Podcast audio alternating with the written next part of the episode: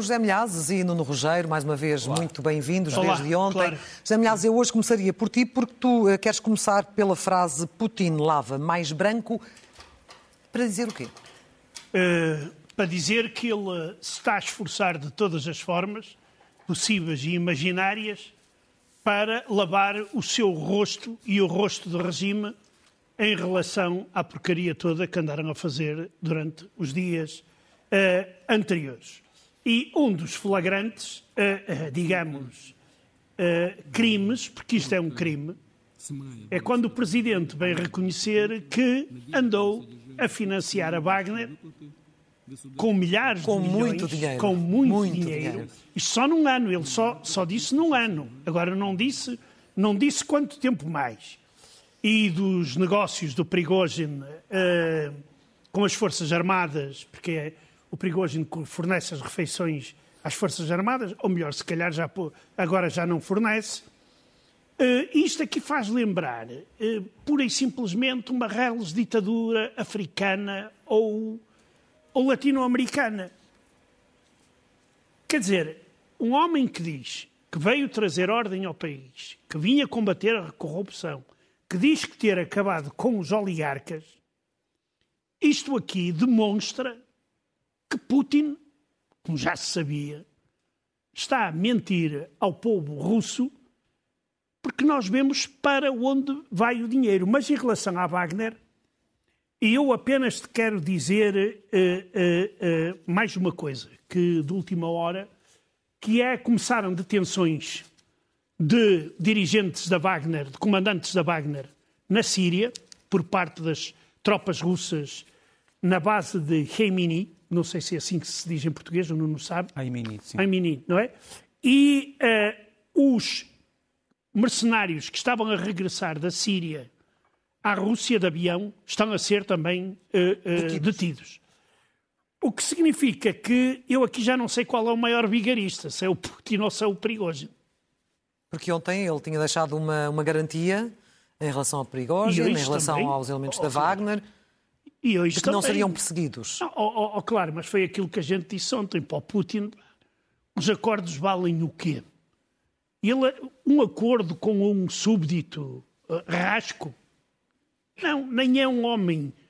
E se ele não cumpre o, o- o direito internacional, passa por cima dele, então um acordo desse tipo não significa nada para o Putin. Sendo que admitimos, Nuno, que nestas, perante um acordo destes, eh, os russos não poderiam estar muito tranquilos depois do, do grande susto que muitos deles eh, viveram.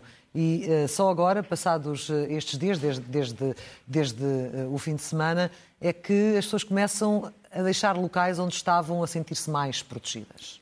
Sim, eu depois queria voltar a essa história da Wagner, que é mais complicada do que se pensa no que toca à questão das finanças. Voltas à É frente. preciso, não, porque é preciso, falamos, falamos disso mais à frente, porque é preciso distinguirmos entre três coisas. A Wagner como força militar este ano, a Wagner como mercenários e a Wagner enquanto subgrupo de uma empresa chamada Concorde.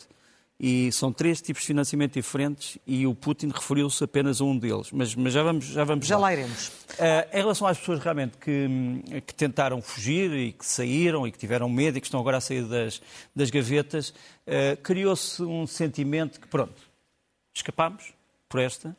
Uh, o nosso presidente venerável, uh, Putin, provavelmente dar-nos-á mais proteção do que o Sr. Prigozhin, embora muitos acham que isto é uma espécie de um combate entre gangues, entre dois bandos, o bando Putin e o, e o bando Prigozhin, um bocadinho como a Chicago no tempo da lei seca.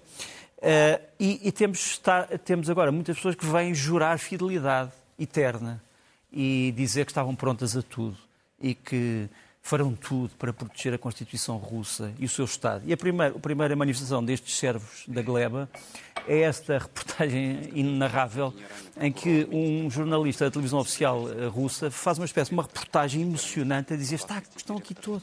Está o Ministro da Defesa, está o Ministro do Interior, está até o chefe de gabinete, está, eh, o, chefe, está o Sr. Shoigu, o Sr. Shoigu está aqui. Portanto, isto é uma espécie de, de reportagem social sobre os vários membros do gabinete eu não sei se entusiasmará muito os russos, mas entusiasmou imenso este, este repórter que geralmente faz os, tra os, trabalhos de promoção da imagem do Sr. Putin. Por exemplo, no outro dia disse assim, vamos dar imensas imagens exclusivas do Sr. Putin a falar. Que era o Sr. Putin a falar, mas em vez de ser olhado de frente, era olhado de costas. Portanto, deixaram-no filmar de costas. Pronto, são coisas deste género. Sim. Outra pessoa que veio dizer estávamos todos dispostos a morrer. Quer dizer, se o senhor, se o senhor, eh, se o senhor Perigógeno ousasse chegar a Moscou, tá, esta gente que está aqui, Guarda Nacional, estava toda disposta a morrer. Pronto. É, não chegámos a provar, a provar essa vontade, mas pronto, eh, estava disposta. Mas depois o, o general Zolotov, que é este bravo militar que está à frente da Guarda Nacional, disse uma coisa curiosa. Disse, mas a Guarda Nacional precisa de uma coisa, precisa de armas pesadas. Nós achávamos que a Guarda Nacional tinha armas pesadas, mas não é ali. Afinal, não tem. Ainda não temos, mas vamos ter. Mas de qualquer maneira estavam dispostos a morrer. Estão todos na guerra.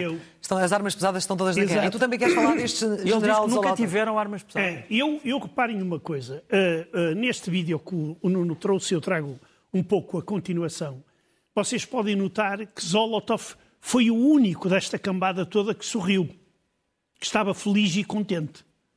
Porque, não foi preciso morrer, estava disposto a morrer, é? mas não foi preciso morrer, portanto tem razão para sorrir. É, claro, claro que tem razão para sorrir. Mas o homem devia estar tão emocionado que começam agora a, a dizer que são todos heróis e que todos eles foram decisivos na, na vitória. Já há uma fila, e, por exemplo, ele uh, uh, disse que as autoridades russas, afinal, sabiam que ia acontecer alguma coisa. E então pergunta-se: e então porquê que não fizeram nada? Uh, não duvida, claro, isso aí já é claro, que existiram ligações entre os serviços secretos estrangeiros e Prigozhin. E então a questão volta-se a colocar: é o que andam a fazer os serviços secretos russos no interior neste... e no exterior. Não saem bem neste Quer dizer, também nada. Depois, ele afirma que o trabalho das forças de segurança durante o levantamento foi fantástico. E nós vimos. E afirma ainda outra coisa: que o avanço rápido dos revoltosos foi condicionado pelo facto de eles concentrarem todas as forças na capital russa. Ou seja, mais uma vez, Moscou é a Rússia e o resto é paisagem. Quer dizer, é, é isto absurdo. Mais uma explicação absurda. E depois, isto já é romantismo, isto já com uma lágrima no olho. Eu, por acaso, hoje não, já tenho secas de, tantas lágrimas chorar. Mas ele, antes de sair de casa, disse que deixou umas economias à esposa, pois esperava ausentar-se por uns tempos e sabia que iria lutar até ao fim. Bem, eu não sei se ele não deixou umas economias iguais às de perigoso na mulher. Talvez a mulher hoje se sentisse uma viúva muito feliz se o homem tivesse mesmo lutado uh, até ao fim. E claro que quando se fala do, do armamento pesado, isto pode levar a crer que na Rússia está a nascer um novo exército, paralelo ao exército que existe. Um novo exército de confiança. Está bem. Uma guarda pretoriana, digamos, eh, eh, bem armada. Pronto. Muito bem. Se bem que os pretorianos, através da história, derrubaram os imperadores, mas pronto. É melhor, mas... calma, é melhor não lhes dar mas, mais poder. Mas de qualquer maneira. Bom, eh, em relação. Queres falar sobre algum dos temas dos uh, não, não, ou queres não, avançar? Não, estou perfeitamente de acordo. Eu depois vou voltar à história da, da, dos serviços secretos, mas, eh, mas a propósito de duas intervenções desastrosas, uma do Sr. Lavrov. Mas, vamos mas, para a roupa suja. Vamos para a roupa suja, que, enfim. temos, a temos, da roupa suja. Temos, temos uh, que nesta tentativa de golpe, ainda ontem uh, disseste, houve soldados que morreram, Sim. pessoas que também têm as suas famílias e elas querem justiça. Sim, há uma associação de mães eh, russas que neste momento se dirigiu ao Procurador-Geral da República um, ehm, para uh, iniciar um processo de averiguação sobre quem foram os responsáveis pelas mortes destes, destes homens. Uh, a nova versão do, do, do, Kremlin é que afinal não caíram assim tantos aviões nem helicópteros, foi para aí um ou dois. Mas nós temos aqui a, a lista dos helicópteros e dos aviões que caíram, que foram abatidos pela coluna da Wagner e que foram abatidos, segundo o Sr. Perigógeno, porque tentaram atacar a coluna. Sim. Portanto, ele diz que não, não agiu fora dos limites daquilo que seria a competência militar do, tática. Mas não sei se temos aqui a imagem, portanto, temos aqui a imagem de, portanto, da esquerda para a direita, temos ali um, aquilo que parece ser um, M, um Mi-8 da, da, de guerra eletrónica, depois temos o tal avião que tinha 10, 10 eh, tripulantes, eh, entre eles eh, vários oficiais e três sargentos, e que é um IL-22, que é um avião de, de comunicações. Mas vimos alguns injetarem-se também. E vimos também alguns injetados. Nem todos os aviões todos. e helicópteros uh, provocaram uh, perda de pilotos. Há pelo menos dois helicópteros que se pensa que os pilotos se conseguiram. Portanto, não houve uma perda total. Não, não, no caso dos helicópteros não se injetaram, porque não há injeção nos helicópteros, mas, mas saltaram avião, num avião injetaram-se. Depois ali temos ali à, à, direita temos outro, um Mi-8, também um outro helicóptero multimissões. Em baixo é um helicóptero de combate um KA-24, 25, uh, 35, perdão, uh, 52, estou, isto, é, isto é da idade. E depois temos ali o mesmo, o mesmo helicóptero a ser atacado por mísseis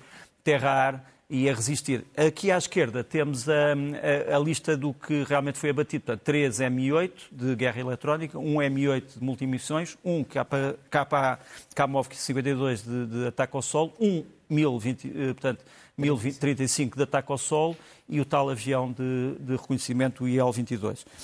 Um, portanto, enfim, tem que saber exatamente uh, se vai haver uma consequência para isto. Uh, há uma pergunta neste momento em Moscou que é esta.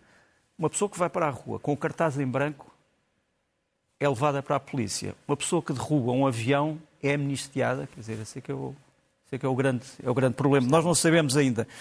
Depois, queria levantar aqui a questão que o Zé Milhar estava aqui a referir do, do dinheiro. Portanto, agora estamos numa, numa, troca de acusações de guerra suja. Portanto, o, o Sr. Putin diz que eh, o Estado russo, os contribuintes russos estão a pagar a Wagner. O senhor, o, o senhor, da Wagner vai um dia destes contar histórias sobre Putin, não tenho grandes dúvidas sobre isso. Uh, mas aquilo que eu tenho que dizer é que Putin fala aqui do dinheiro que o Estado russo gastou com a Wagner operacional na frente durante um ano porque, como sabes, Prigogine dizia que não tinha nem munições nem armas e que tinha que pagar tudo do seu bolso. E aparentemente não é verdade, segundo o Sr. Putin. Agora, ele levantou aqui um outro problema: é que o Sr. Prigogine tem uma empresa chamada Concorde, tem várias subempresas, a Evropolis, etc., que são a cobertura legal da Wagner, porque a Wagner é, é ilegal, como tu sabes. Portanto, as únicas empresas deste tipo, Wagner, que são legais, são as que estão, um, foram registradas no estrangeiro. As que foram registradas na Rússia são ilegais ou inexistentes. Pronto. E, um, eh, portanto, há investigação sobre esse grupo Concorde, eh, que tem também hotéis, tem, restaurantes, tem, tem outras empresas. E há um terceiro elemento, que é a Wagner no passado, portanto, em atividades de milícia, em vários países do mundo. Quer dizer, as contas da Wagner nos tais países do mundo que andamos a falar também não são fiscalizadas. Será que o Estado russo vai abrir as portas do segredo de Estado para que nós todos possamos saber quanto é que a Wagner custou? Tenho grandes dúvidas. Agora, em, contraponto, em contraponto ou em complemento em relação àquilo que o, que o Zé Milhar estava a dizer, nós sabemos que a Wagner quer abrir uma base de treino para as tropas bielorrussas numa cidade chamada Grodno um, e que fica a 350 km a norte da, da Ucrânia, portanto, bastante longe da Ucrânia. Uh, sabemos que eles neste momento estão nas bases que tinham em Luansk, portanto, em Alchevsk, Orlivka e Popasna. E sabemos que o Sr. Lukashenko se declarou o herói Sim, este claro. convencimento. Vamos mostrar aqui. Porque o Sr. Putin disse que Prigogine nem lhe atendia ao telefone. Sim, ele diz assim, imagina o Prigogine não me atende o telefone, vê lá se consegues, e o Sr. Lukashenko explica aqui para militares da Bielorrússia muito pacientes a dizer não, eu tentei telefonar e ele atendeu-me logo e eu disse, vê lá, vê lá, porque, porque isto não, não vamos resolver isto a mal. Isto é um discurso para, para consumo interno, naturalmente. É um discurso para consumo interno, mas, mas é um discurso claro, também para mostrar que ele claro. tem algum poder Exato. Eh, negocial. Isto é, um bocado, isto, é, é é um bocado, é um humilhante para Vladimir Putin, porque ele no fundo diz assim, o Putin não consegue lidar com insurretos, mas eu, mas eu consigo. Eu consigo. Eu consigo. Claro. É que este senhor é muito popular na Rússia.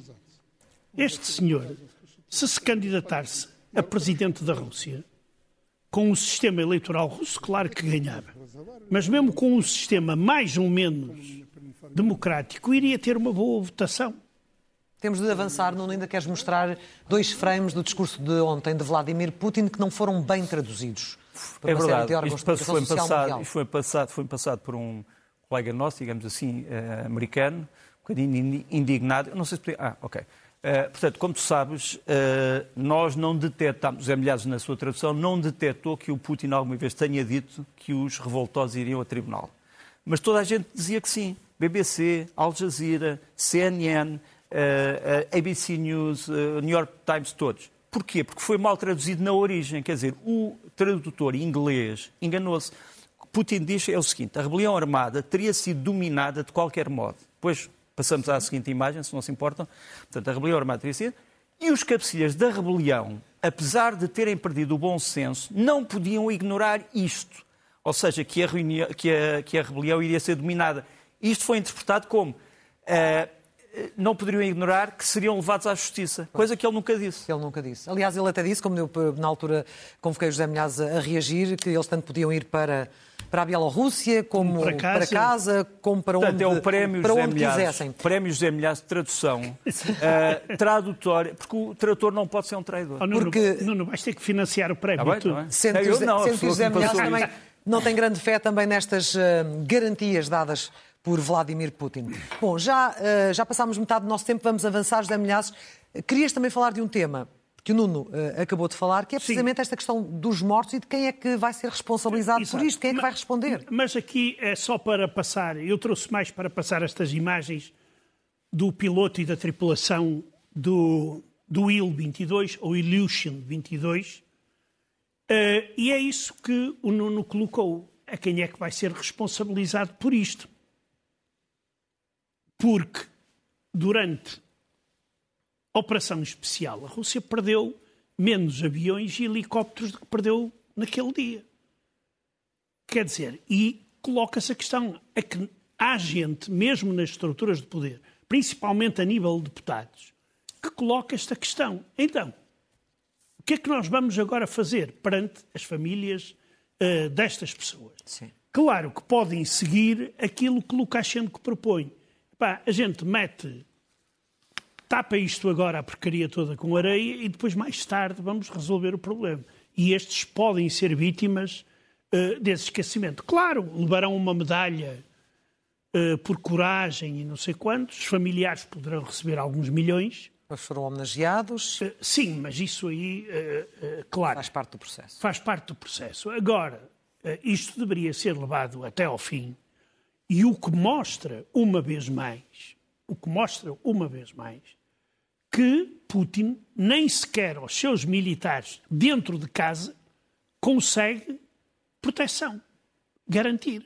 Foi o que aconteceu a estes desgraçados. Só dizer que o Ilyushin 22M, apesar de ser baseado num modelo antigo, é um, é, um, é um avião muito importante para a defesa russa e só há 20 aviões deste tipo. Pois. É um avião laboratório? É um avião, não, é um avião de comunicações. Sim, sim. Portanto, o avião controla as comunicações entre os vários grupos militares que estão no terreno e é um avião bastante importante para, para, para, as manobras táticas russas. Falemos agora da linha de discurso do Kremlin, já sabemos exatamente o que é que passou, mas há sempre estas, estas ideias de vitimização em relação à NATO, uhum. em relação ao, ao, Ocidente, e agora uma nova teoria da conspiração, podemos chamar-lhe assim, não? Sim, convém, convém as pessoas que defendem as teorias da conspiração porem-se de acordo sobre a conspiração, quer dizer, porque mas começa bem e depois acaba mal. Eh, eh, o canal público russo, através da, dessa senhora que é indispensável, um, veio dizer o seguinte: os americanos sabiam tudo e não nos disseram. Isto é um crime. Portanto, primeira versão da conspiração: os americanos sabiam tudo, provavelmente controlavam o, o Sr. Prigogine e não nos disseram. Mas depois o Sr. Lavrov já vem dizer uma coisa diferente. O Sr. Lavrov faz um grande elogio ah, ao Estado russo, diz que o Estado russo tem serviços secretos excelentes, serviços de segurança excelentes, que os americanos lhe disseram que não tinha nada a ver com isto, mas depois diz assim, oh, em relação a isto não tem. E em relação a outros golpes de Estado? Os americanos já, já promoveram muitos golpes de Estado. Quer dizer, a Rússia, através do Sr. Lavrov, que é um diplomata experiente, põe-se ao nível dos vários países do dito terceiro mundo que sofreram golpes de Estado que eles dizem apoiados pelos americanos, ou, ou que foram mesmo apoiados pelos americanos. Portanto, a Rússia a, acaba, através do Sr. Lavrov, por entrar no campeonato dos países onde há golpes de Estado, que são geralmente países Mas também não é uma fragilização, porque se os americanos sabiam, os russos também têm serviços não é só, secretos. Não é, só, não é só, não é só uma fragilização. obrigação, é mais, obrigação de é mais do que... Não é só uma fragilização, bate alguma estupidez, sinceramente. Quer dizer, Sim. eu dizer ao mesmo tempo, eu tenho grandes serviços secretos, mas os americanos não nos disseram. Mas fragilizar-se publicamente nesse, nesse, não, nesse contexto. Eu acho que eles não falam uns com os outros. Não falam uns com os outros. Não, pois, não, então, não coordenam. Já não há, já não há, audito- já não há uma audito telefone total. direto entre, entre O Washington Putin não tem telemóvel e também. Moscovo. Uh, José Milhazes, já falámos da, da questão do Lukashenko. Ele salvou a Rússia? Claro. Então, Ele- há dúvida. Ele é o grande herói deste, Claro. deste episódio? Claro que é o grande herói. O Putin reconheceu o papel de intermediário dele. Lukashenko ontem dizia: Eu não sou herói, Putin não é herói, Prigogine, não é herói. E hoje, Lukashenko veio dizer: Atenção, que foi eu que salvei a Rússia. E como é que ele salvou a Rússia? E ele telefonou lá com o Prigogine, ouviu, acho que não sei quantos minutos, o Prigogine a, a dizer-lhe palavras que eu não posso repetir aqui no estúdio. É o habitual no Prigogine. E- e- exatamente. É a linguagem de criminosos, neste caso. Eh, e já quase no fim, quando Lukashenko se vê desesperado para encontrar uma forma de fazer Prigogine mudar de ideia, o Lukashenko diz: Sabes, faz o que quiseres, mas não fiques zangado comigo. Uma brigada bielorrussa está pronta para ser deslocada para Moscou. Tal como em 1941, tu lês livros, és culto e inteligente. Nós iremos defender Moscou. E Prigogine, imagine-se, deu marcha atrás. E ainda mais, o Lukashenko diz uma coisa que é absolutamente também do outro mundo. O Putin ter-lhe dito que a guerra na Ucrânia nunca correu melhor do que durante esta palhaçada toda. Quer dizer, eu acho que é uma ideia que Putin pode ter é continuar a palhaçada a, a- ver se as coisas continuam a correr bem na Ucrânia, mas E disse também uma coisa tremendista que foi esta: se a Rússia cai, morremos todos. pois. Sim, sim. Isso é um bocadinho mais É assustador. tranquilizante. Eh, Pois. mais assustador para, para todos nós. Falemos de, de outro senhor também com, com não, muita, eu, com eu muita polémica. morremos todos, não, acho que não estávamos incluídos. Acho que era, Estávamos era só oh, a oh, não, Bielorrússia. Nesse a contexto, e a Rússia. somos mesmo todos. Então, É, pronto, ok. eh, o Víctor Orban, o senhor que até foi Ah, notícia sim. agora recentemente, quando assistiu à final eh, da Liga Europa ao lado do Sim. primeiro-ministro Ah, português. vamos falar sobre Ah, sim, vamos falar sobre isso porque ele mantém-se, como nós sabemos, um, um desalinhado de um país da União Europeia e deu uma entrevista em que mostra de que lado, pelo menos neste momento, daqui a uns meses a gente não exa- sabe, exatamente, mas fazes- de que lado é que está nesta momento. guerra da Fazes Ucrânia? bem dizer neste momento. Ele deu uma entrevista ao Bild, realmente, em que diz duas coisas espantosas. Diz assim: o senhor Putin, criminoso de guerra. Mas porquê? Pronto, é a primeira coisa. E segundo diz: a Ucrânia. O que é a Ucrânia? A Ucrânia não é um país independente. A Ucrânia não tem armas, a Ucrânia não tem vontade de combate. A Ucrânia é um país dos Estados Unidos.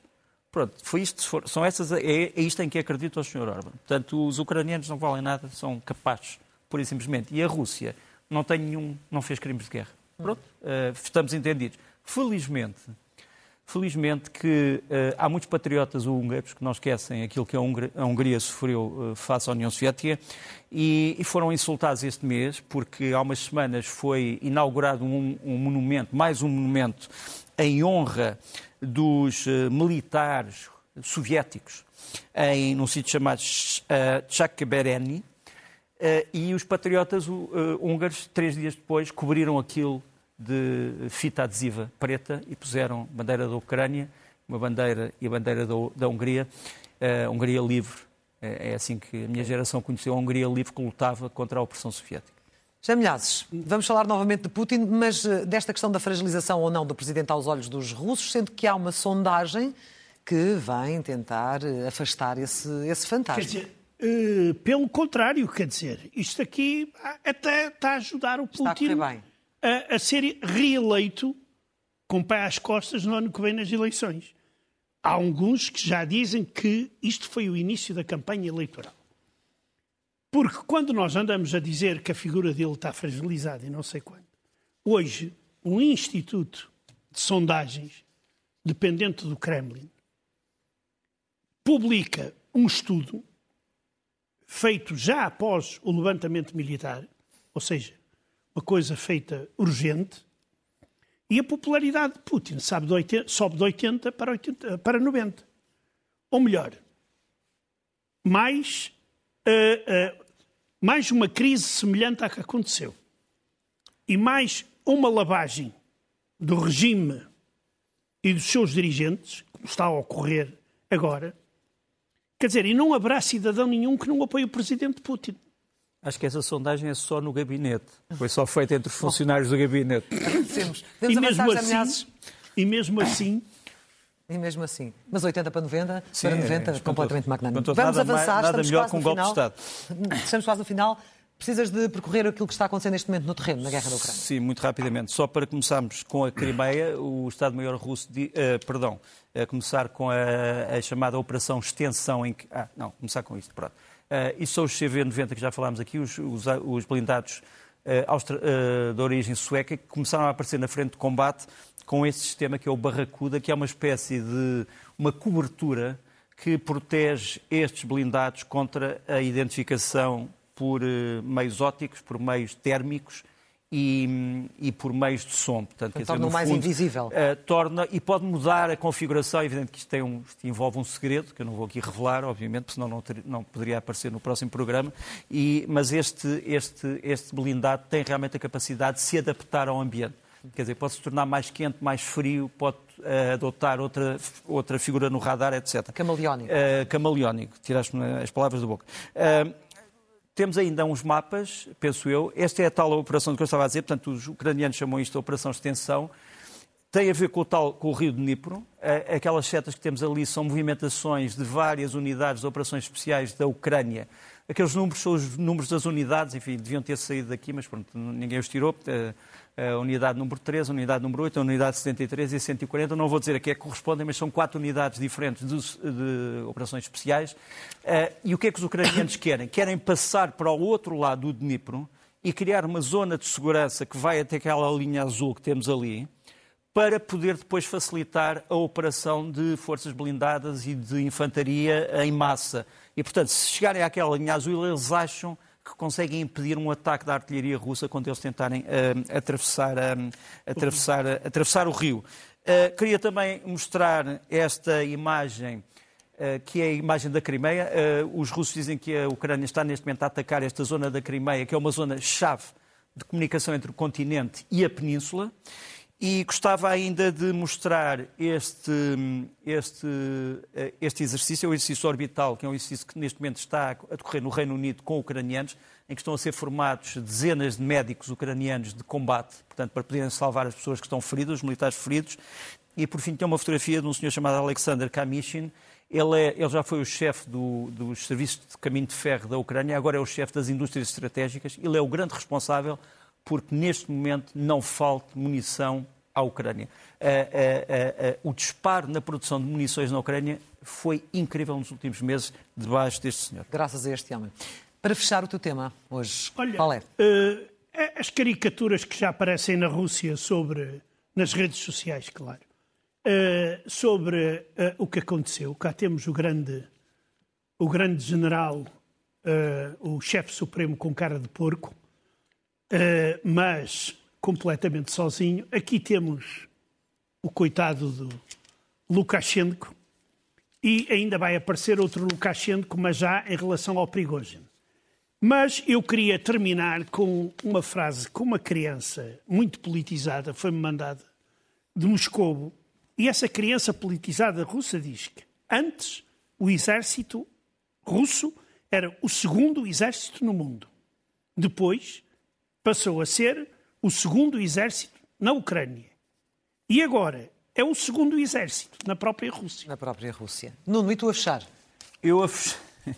eu Já a fechar... estás a rir. Não, não, não posso rir-me rir. das coisas. Eu acho piada, mas pronto, é assim. Portanto, isto é um grupo, este é um grupo alemão, tenho que prestar homenagem aos Digital Offen, eh, do Mário Wiener Reuter. Ele tem, no fundo, o que é que ele faz? Ele vai buscar imagens reais e adapta-lhe sons. E o resultado em relação ao que se passa nos corredores do Kremlin. É isto. É isto. É um vídeo de um minuto e pouco. Vladimir Vladimirovich Putin.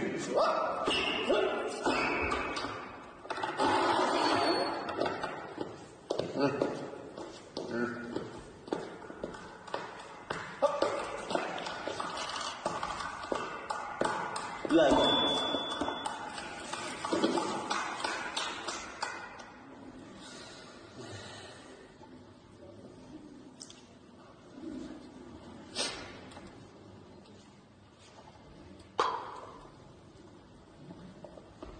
huh.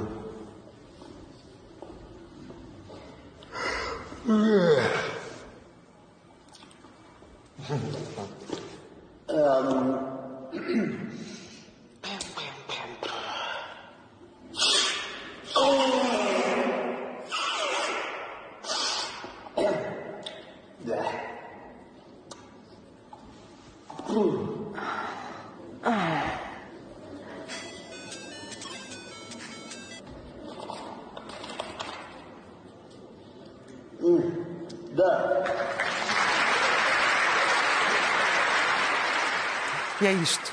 José Milhazes, Nuno Rogério. Até à próxima. Até à próxima. Até à próxima. Muito obrigada. Boa noite. Obrigado.